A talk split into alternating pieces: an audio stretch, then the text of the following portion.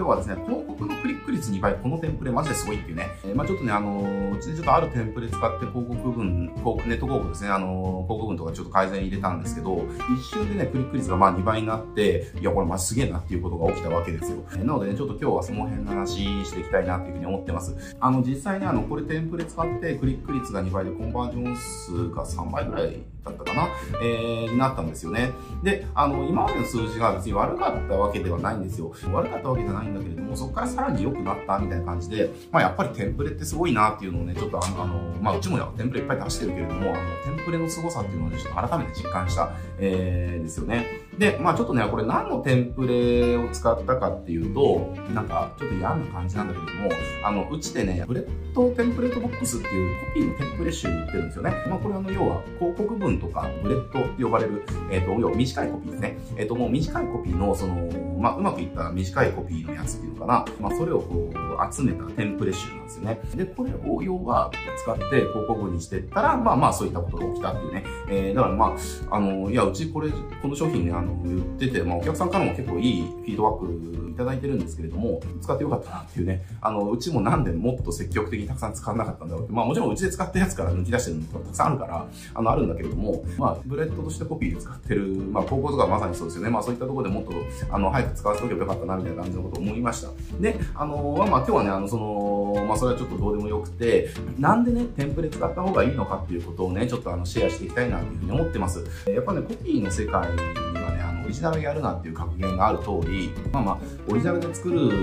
のは良くないよっていうね、えー、のがあるわけですよ。えー、だからやっぱうまくいったものをその真似するっていうね、オリジナルは禁止だみたいなルールというか原則というか、あるわけですよね。えー、だからまあ、コピーっていうところからやってる方は、まあ、オリジナルで作るっていうことはほぼやらずに、うまくいったものはどれかなっていうのを探して、それを真似するっていうふうにね、まあ、これは当たり前にやられてると思うんだけれども、やっぱりコピーっていうところ入ってない方は、どうしてもね、こう、オリジナルの文章を作りがちになるかなと思います。じゃあ、この時に、まあ、もう一つ問題がこれあって、何かっていうと、真似するもの、サンプルとか、まあ、テンプレートまあ、言い方どうでもいいけれども、真似するものが売れたものなのかどうかっていうところなんですよ。これ想像してほしいんですけれども、売れなかったコピーを真似したら何が出来上がるってなったら、売れないコピーが出来上がるんですね。でも、売れたものを真似したら、まあ、売れるものが出来上がる確率が高いじゃないですか。だから、あの、真似するときっていうのは、絶対に売れたものを真似しなきゃいけないんだけれども、ここで一つ問題があって、じゃあ、例えば、じゃあ、Facebook とかや、広告やってて、まあ、Facebook 広告ライバリーとかね、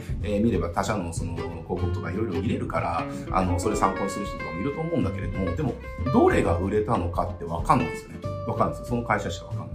だから、もし真似するときに、他社真似して売れなかったものを真似したら、えー、売れないわけですよね。えー、だからこの真似するときっていうのは、その売れるものを真似するっていうのは絶対なんだけれども、真似する先のテンプレとかサンプルを探すときに、それが売れたかどうかをセットで情報開示してるところが極端に少なすぎるから、売れたサンプルとかテンプレっていうのが、えー、集めにくいっていう原付が問題があるわけですね。だからね、これが結構、あの、遠回りすることになるかなって思います。えー、だから、僕のおすすめは、これ、広告とかコピーの世界に生きてる人っていうのは、あの、うまくいったものを数字付きで公開してくれてる有料商品とかっていうのを、これはもう、なんでしょうね、原価として投資するっていうことは当たり前にやった方がいいよねっていう、えー、ふうに思ってます。僕もそういったのにもう毎月ね、たくさんお金使ってるし、だって、これ機械損失とか無駄に使うお金考えたら、そういった事例とかをお金出して買った方が、はるかにプラスなんですよ。えー、想像してください。これだって、じゃあ、例えばテンプレとかにお金出すのもったいないと。じゃあそれね、あの、じゃあ1万円とか言ってると。えー、して、じゃあその1万円ケチります。ケチります。で、ネットでなんとなく探して、まあこれ良さそうだな、みたいな自分の感覚で真似する。感覚で真似するからそれ売れたかどうかわかんないので、で、感覚だから売れてないものを使っちゃう可能性があるわけですよ。じゃあそれ売れてないものを使って、じゃあ30万円ここかけました。売れません。うん。じゃあ、その時のね、無駄にする30万の広告費と、売れたものを一発で使ったら、すぐ得られた売上利益の機会損失。えー、これ比べたらその1万円売れ、ね、もう確実に売れたものの情報が分かるっていうものをお金を出して買うっていうことが、果たして無駄なのか、えー、もったいないのかって考えたら、何にも無駄じゃないですよねっていうか、その選択しないのは、え、何なのっていう話じゃないですか。意味わかんないですよねっていう話。という感じで、もうね、売れた広告とか、例えばのネットが叩いた時に、あの、なんかうまくいった、ななんかその、なんとか広告紹介、事例付きで紹介みたいなことで、広告は紹介されてるけれども、それがどのくらい売れたのかみたいなところって載ってなかったりするわけですよ。えー、とか、やっぱりあの、こう数字って数字遊びの部分があって、